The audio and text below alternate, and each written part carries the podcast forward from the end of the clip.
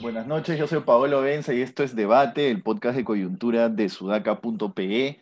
Hoy es 6 de mayo del 2021 y lo primero que quiero queremos conversar hoy en este podcast es algo que se nos quedó en el tintero ayer, porque grabamos justo antes de que se hicieran los anuncios más importantes políticos o más importantes electorales del día de ayer, que fueron los compromisos asumidos por Pedro Castillo con Verónica Mendoza este, en dos tipos de hojas, ¿no? Una hoja que parecía que estaba toda con su membrete, Perú Libre y tal, y otra hoja impresa casi una impresora de último minuto, hecha en Word, que probablemente le hicieron con Vladimir Cerrón amarrado a una pared, ¿no?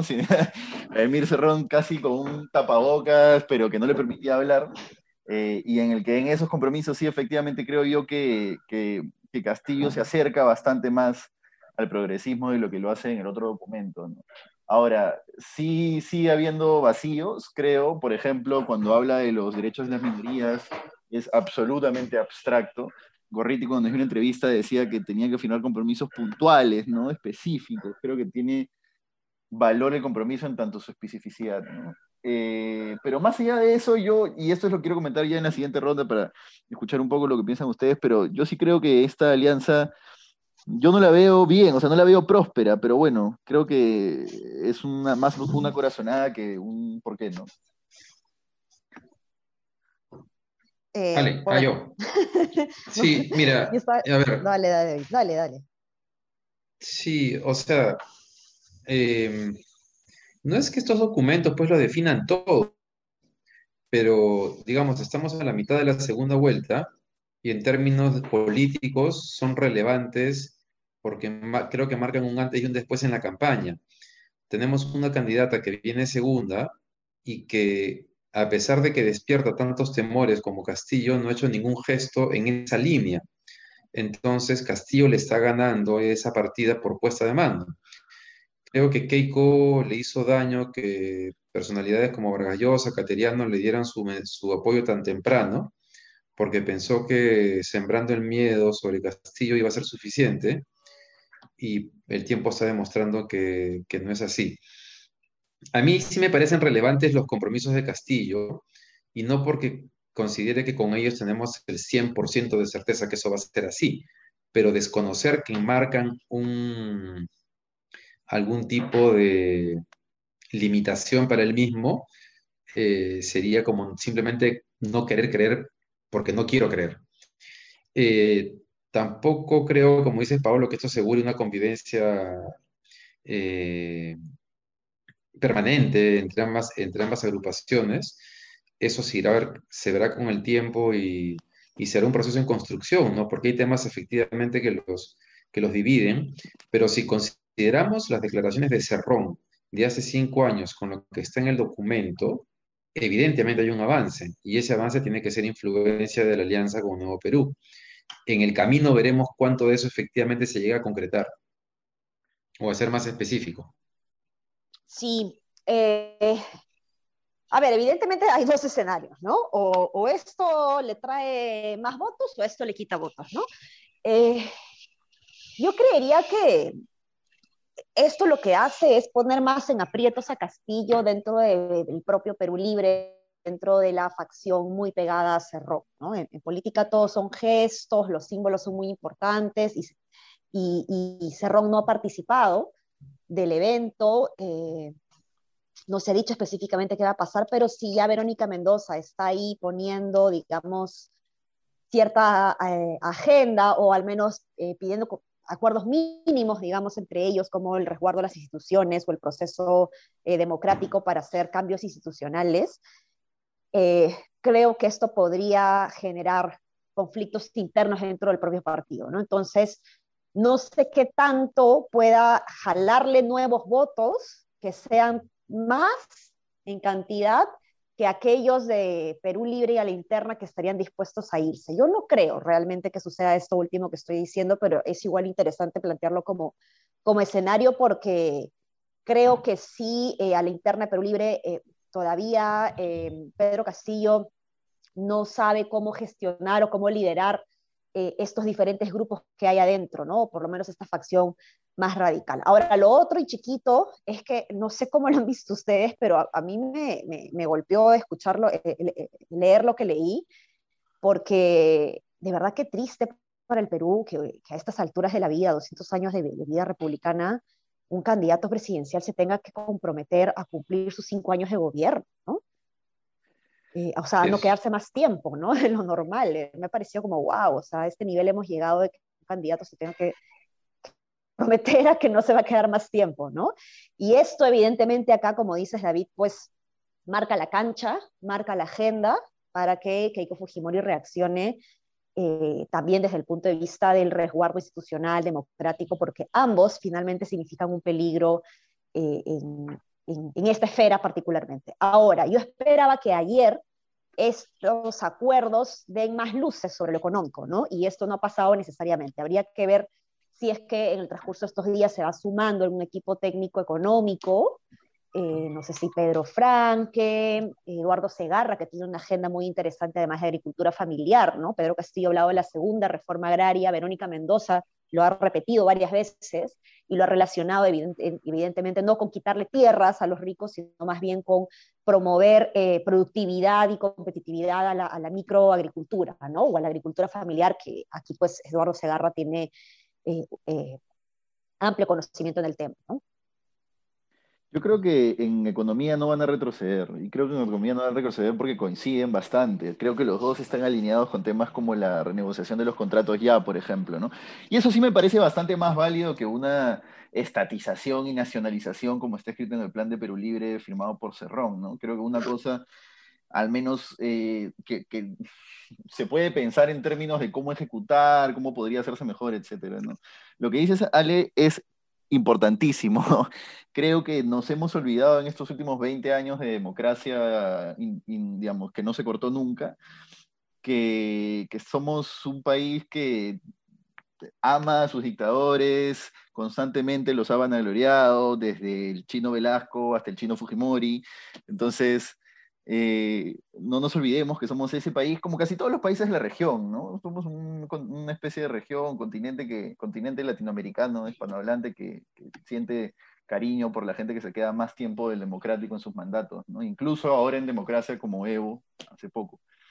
Eh, eso, y lo otro, en cortito, creo, yo le tengo dudas a la alianza, en, hacer un análisis absolutamente pragmático en términos políticos, sí tengo dudas de si la alianza va a funcionar o no, porque siento que Castillo le gana a Verónica Mendoza la primera vuelta precisamente por no ser Verónica Mendoza y por no tener ese tipo de preocupaciones específicas en su agenda. Creo que eso le sumó bastante a Castillo. Y, creo que, creo que le, va a sumar o restar en la medida en que la que Verónica Mendoza puede influir en, la retórica y el discurso de Castillo. Creería que, que en tanto lo traiga más al progresismo Universidad Católica lo va a arruinar más de si es que simplemente firma esa alianza y, van para adelante. Eso es un análisis totalmente pragmático. Esto está vinculado con lo que decía Ale del tema económico, ¿no? Y ayer no ha habido ningún componente en lo económico porque creo que están alineados en que tiene que haber cambios en el modelo. Y entonces no creo que se vayan a alejar por ahí. Yo creo que el alejamiento puede venir si en algún momento hay problemas con el tema del enfoque de género en la educación, ¿no? No creo que Verónica Mendoza quiera quitarle protagonismo político a Pedro Castillo tampoco. Eh, y lo que sí va a ser un tema que eh, importante, que se va a, visibilizar o vamos a conocer un poco más en las próximas semanas, es este conflicto interno eh, en Perú Libre, ¿no? Porque claro, no sabemos, todo parece indicar que estos compromisos de Castillo no fueron conversados con Cerrón, porque ni siquiera menciona el partido en su, en su documento.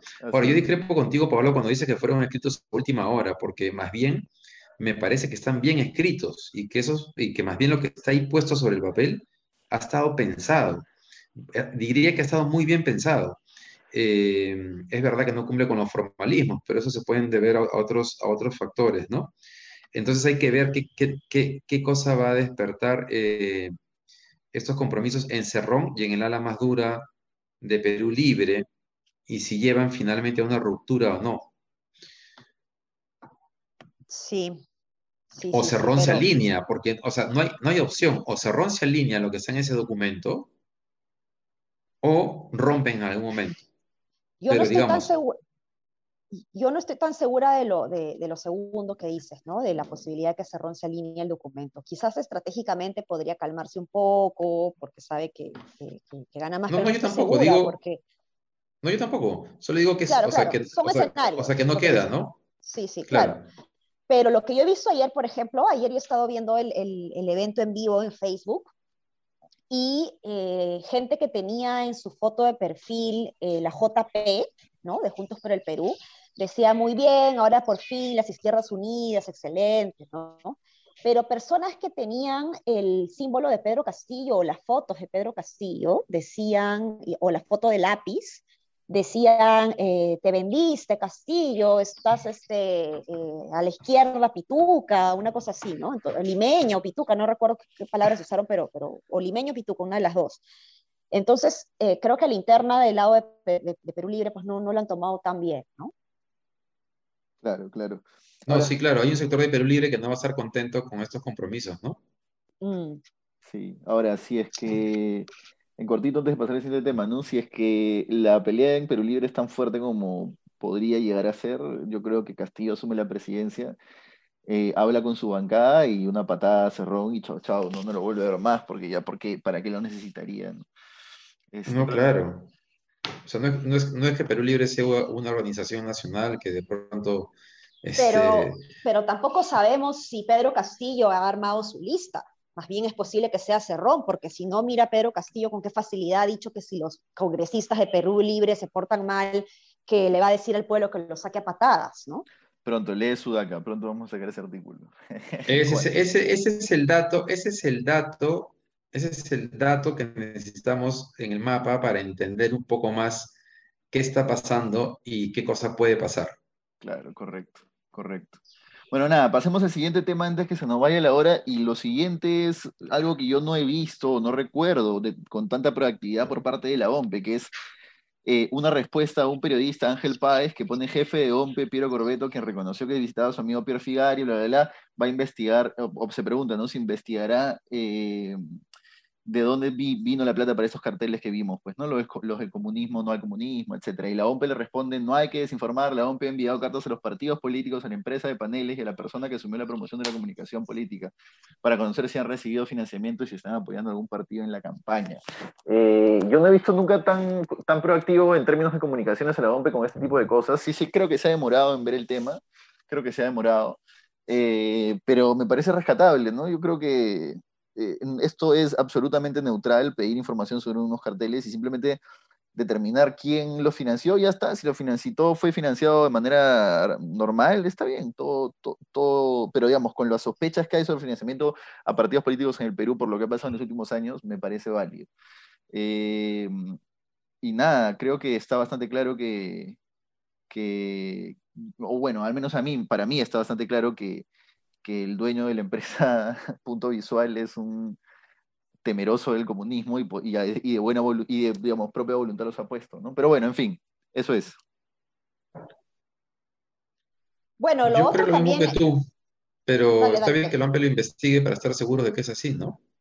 Sí, claro, correcto, correcto. Está muy bien. Sí, sí, sí, definitivamente es, es, es importante. Yo sí veo proactividad. No sé si se hayan demorado, Paolo, porque al menos lo que, lo que entiendo es que ha sido mucho más activo eh, la OMPE porque normalmente asume un rol más, más, más pasivo según el cronograma electoral y luego espera que el proceso electoral termine y luego hace, eh, pide la rendición de cuentas formal. Esta vez ha asumido un rol mucho más activo y se ha anticipado y ha dicho, a ver, de una vez danos estas, estas cuentas, ¿no? Está dentro de su marco, lo permiten, pero normalmente la fiscalización es posterior a la campaña y no durante, ¿no? Por eso me parece eh, importante. Lo mismo pasa con estos videos, ¿no? Que no sabemos quién lo está financiando realmente. Ahora yo conversando con amigos que trabajan en, en, agencias de publicidad, lo que me dicen es que las propias agencias, los propios dueños de las agencias están desesperados y preocupados porque sus clientes, ¿no? Están preocupados y desesperados y les han bajado el presupuesto a, la publicidad. Lo primero que cortas es eso, pues, ¿no? Exacto, entonces ellos mismos, los dueños de la publicidad, sin que, de las agencias de publicidad, sin que el BSP o qué sé yo, ¿no? Eh, telefónica, ¿no? Eh, eh, financien una, un spot específico, tienen pues a su gente ahí este, sentada, digamos, chambeando en, estos temas, le pueden hacer un video en dos patadas. Entonces, lo que entendería es que está sucediendo eso, pero evidentemente hay que investigar para, para que todos tengamos la claridad de, de quién está detrás de todo esto, ¿no? Sí, ahora hay muchos, muchos este, recursos humanos moviéndose por, por voluntad propia. En, en, el ala de Castillo pasa exactamente lo mismo. Sí, sí, sí, sí. Creo que Hay organizaciones. Los poderes, perdóname que te corte, David, los poderes, digamos, que siempre se están moviendo en la sociedad, como que nunca vieron tan claro con quién alinearse en la primera vuelta y parece que recién se están moviendo, ¿no? Están ya tomando partido muy rápido en segunda y, actuando. He visto comerciales también de la CC. No me acuerdo, no me acuerdo si era la CCL u otro de esos gremios, pero bueno. Así es. Nada, pasemos a... Que se investigue. Que se investigue, que se investigue. Pasemos al último tema del día, que es... Eh, bueno, no, antes no me gustaría dejar de comentar la portada de la República, que es el, ¿cómo es? El compromiso Castillo, la promesa Castillo. Yo creo que si es que el comercio ya tomó partido, el grupo de comercio ya tomó partido por un, una candidata, la República lo tomó por un candidato. Creo que está bastante claro, no sé cómo lo ven cortito. bueno, yo he visto ahora los titulares de Perú 21, eh, todas las noticias, ¿no? ¿Quién está detrás de, Perú Libre? El bajo rendimiento o, la capacidad de gasto del gobierno regional de Junín, los casos de corrupción de la todos así. Todo era contra, contra Castillo, ¿no? Eh, y, bueno, evidentemente, pues ya la República, como tú dices, este, parece que estaría tomando postura es complicado, ¿no? Evidentemente los medios de prensa tienen un rol de informar, tienen el poder de, influir en la toma de decisiones y tienen que ser, por lo tanto, lo más neutral posibles. Eh, pero en un proceso electoral tan polarizado, pues lo que queda es que la ciudadanía esté alerta y tome con pinzas todo lo que nosotros, incluido nosotros, estamos diciendo, ¿no? ¿Tú qué dices, David? Sí, o sea, si yo fuese periodista, hubiese puesto el tema en portada de todas maneras. No sé si hubiese puesto el texto de los 10 compromisos, ¿no? Tal vez el cierre los obligó a ponerlo ahí. Pero. Puede ser. Pero vamos a ver, vamos a ver si efectivamente. El comercio también lo puso. Ah, no vi la portada del comercio. Ah, yo también. Entré a la web, pero no puse. Castillo cambia su discurso. ¿Pero puso los 10 compromisos? No, no, no, no. No, pero por eso, el, el, el titular que fue, o sea, el titular del comercio fue Castillo cambia su discurso. Claro, claro. Como diciendo, eh, ah, eh, está contradiciéndose o algo así, ¿no? Bueno, pero, el pero en fin, al menos yo me esfuerzo aquí, aquí en debate, yo confieso que me esfuerzo muchísimo en, ser lo, lo, más neutral posible y dejar mis emociones a un costado, pese que a veces, escucha, me he trompeado y he gritado así porque no podía más. Pero, pero en este caso, dentro del proceso electoral, sí, yo trato de ser lo más neutral posible y, y hay gente que me dice, oye, tú estás con tal o con tal, ¿no? Solamente porque doy una opinión eh, tratando de, ser lo más neutral posible, precisamente. Es, que a veces, es que a veces parece, sale. No, mentira, estoy bromeando. No, no, pero por los dos lados, ¿ah? Te juro que por los dos lados me han preguntado. ¿Te han dicho castillista, Ale? Me han preguntado, sí, oye, tú vas a votar por Castillo y también me han preguntado, ¿vas a votar por Keiko? Mira, ayer yo puse en Facebook y en Twitter, estos 10 compromisos marcan la, marcan, marcan la cancha de la segunda vuelta, tanto para Keiko como para Castillo, ¿no? Así. Y ya. O sea, ¿cómo te explico? Que me han escrito por WhatsApp diciéndome si, si estoy trabajando en la campaña porque eso están diciendo. O sea, la gente en el Perú, no, o sea, ¿qué, le, qué cosa? No tienen nada que hacer.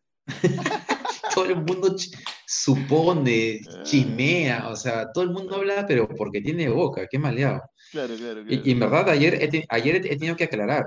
Y un, amigo periodista me dijo, te aseguro, me escribió, un amigo me dijo, te aseguro que ya están diciendo que estás trabajando para Castillo. Y le dije, sí, eso no, no, puede ser. Entonces no ha salido en este fake que salieron este, un montón de periodistas con un sueldo por la, que le estaban pagando, en teoría, falsamente para la campaña que ¿Ha salido algo de eso? Sí, salió un fake, y estuvo rotando un fake con una lista de... Bueno, nuestro, nuestro amigo Tafur ha salido ahí. ¿Ah, sí? Sí, sí, sí, Ah, no lo vi, no lo vi. Oye, una pregunta. ustedes vieron el video ayer de Fujimori nunca más, ese video recontra power una chica hablando con la voz quebrada, llorando. Sí, sí, sí. ¿Qué les pareció? ¿Cuál video? Perdón. ¿El donde sale de que todo estuvo mal y que ahora no, no, no queda más que votar por ella? ¿Algo así? No, no, no, no, del otro No, lado. no, no, no, es del otro lado. Es un video de una chica hablando sobre los problemas, la desigualdad, yo qué sé, yo no soy terrorista y, y claro, por, por momentos parece sobreactuado, pero, pero comparativamente con los videos de la campaña de Keiko, este video es recontra, digo, es mucho más emocional y mucho más potente, pero no sé si ustedes lo han visto así. Bueno, Pablo, tú no sé si lo has visto. Sí, yo también, yo sí lo he visto y me parece bastante más emocional y potente. Ahora, no sé si es que sea lo suficientemente emocional y potente como para convencer a alguien que ya va a votar sí o sí por Fujimori, pero sí para el indeciso. Creo que la campaña de, Exacto, la campaña de Castillo está en esa línea, ¿no? exacto, exacto, sí, eso es. Claro, moviliza al, al antifujimorismo que está indeciso. Claro, claro. Es eso, y con eso El le sobra. antifujimorismo sobra, que la mayoría llevamos dentro. Bueno. Ahí, Ale, Ale, ¿y tú qué, qué opinas? No, eh, bueno, no he visto el video, no he visto el video. Este, pero voy a no tienen- sinceramente, no, no creo que tengan una buena estrategia los, los, los que están haciéndole la campaña al Fujimorismo porque justamente no la ven, ¿no? Creo que no, no, no, no entienden el, el, el- el- el problema de fondo, ¿no? Y, y- y se aferran a defender con uñas y dientes este, un, un tema que a mí me, me, me parece... eh, eh, innecesario en este momento, ¿no? O sea, está clarísimo que todos queremos un cambio, todos queremos un cambio. La cosa es cómo hacemos el cambio, ¿no? Si hacemos un cambio eh, institucional, eh, si hacemos una reforma del Estado, ninguno de los dos está hablando de modernización del Estado. Entonces, a mí, en verdad, me da igual si cambian la Constitución, na nada va a cambiar si, es que no se, no se moderniza el Estado, ¿no? También. Bueno, nada, terminemos en corto con el último tema, que es que eh, Estados Unidos pues ha salido a decir Biden, en realidad, ha salido, bueno, la administración Biden ha dicho que eh, deberían ser libres las patentes de las vacunas contra el COVID-19. Y bueno, según, el, según una nota que rebota el comercio de F, las farmacéuticas se le han ido encima, ¿no? Están, toda la industria farmacéutica se une contra Biden por su apoyo a retirar las patentes de la vacuna del COVID-19 este, el grupo de investigadores y manufactureros farmacéuticos, que es un gremio estadounidense, que como que ahí en Estados Unidos el lobby es fuerte, no, no, o sea, no es que porque sea un país este, más eficiente o, por o lo que sea, el lobby no existe, y dijo, eh, la asociación que engloba fabricantes como AstraZeneca, Pfizer, Johnson Johnson advirtió que la propuesta debilitará aún más las cadenas de suministro y alimentará la proliferación de vacunas falsificadas, ¿no? Lo segundo me suena a disco rayado, lo que siempre se dice, y lo primero sí podría tener cierto sentido, ¿no? Es, pero bueno, no sé cómo lo ven ustedes. No, a mí me parece terrible que realmente se pretenda eh, lucrar con, con, o sea, de esta manera, de este nivel, ¿no? Porque de acuerdo, las farmacéuticas es, es un negocio finalmente, ¿no?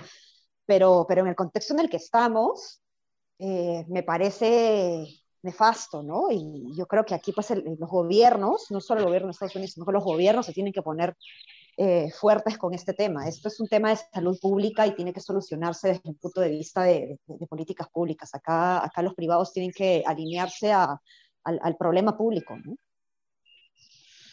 Estoy de acuerdo. Biden ha hecho una movida. Eh, Biden va a pasar a la historia, ¿no?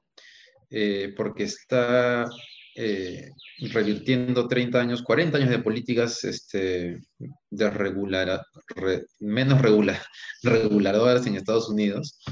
Y, ah, bueno, España también se ha sumado hoy día al, al pedido de Biden, ¿no? Ha dicho que, que, están de acuerdo y que votarían a favor. Este, las acciones de los laboratorios se han caído pues terriblemente en la bolsa y deben estar asustadísimos porque, claro, deben haber previsto que se les venían dos años de abundancia económica y esto de alguna manera les corta todo el tema, pero eh, Estados Unidos este, tiene unos incentivos de innovación de la industria farmacéutica, o sea, les regala dinero increíblemente, entonces es, es increíble también que salgan a pitear cuando reciben tantos fondos del, del Estado americano, ¿no? Ojalá que lo que, que lo que ha puesto sobre la mesa Biden se cumpla, se formalice y que eso ayude a la producción y distribución de vacunas de manera más efectiva en el mundo, porque esto que está pasando con, en Estados Unidos, con el tema del turismo, vacuna, mientras en India la gente se muere sin acceso a vacunas, es... Tremendo, tremendo. Es dramático, es, pero es, es, digamos, el mayor reflejo... Exacto, exacto, eso que vas a decir. Eso, es el mayor reflejo de, de, de, de los problemas que tenemos como humanidad, o sea, como especie. En este tema de la globalización, el comercio, todo bien con eso, ¿no? Pero cuando pasamos a temas de interés público, no es posible llegar a ese tipo de acuerdos. Predomina los intereses de cada, de cada país. Así es, así es. Nada, nos hemos pasado el tiempo, así que aquí lo dejamos. Nos vemos mañana, que es viernes, como último podcast de la semana.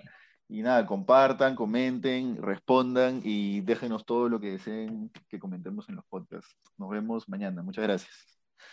Hasta mañana. Chao, nos vemos. chao. Thank you.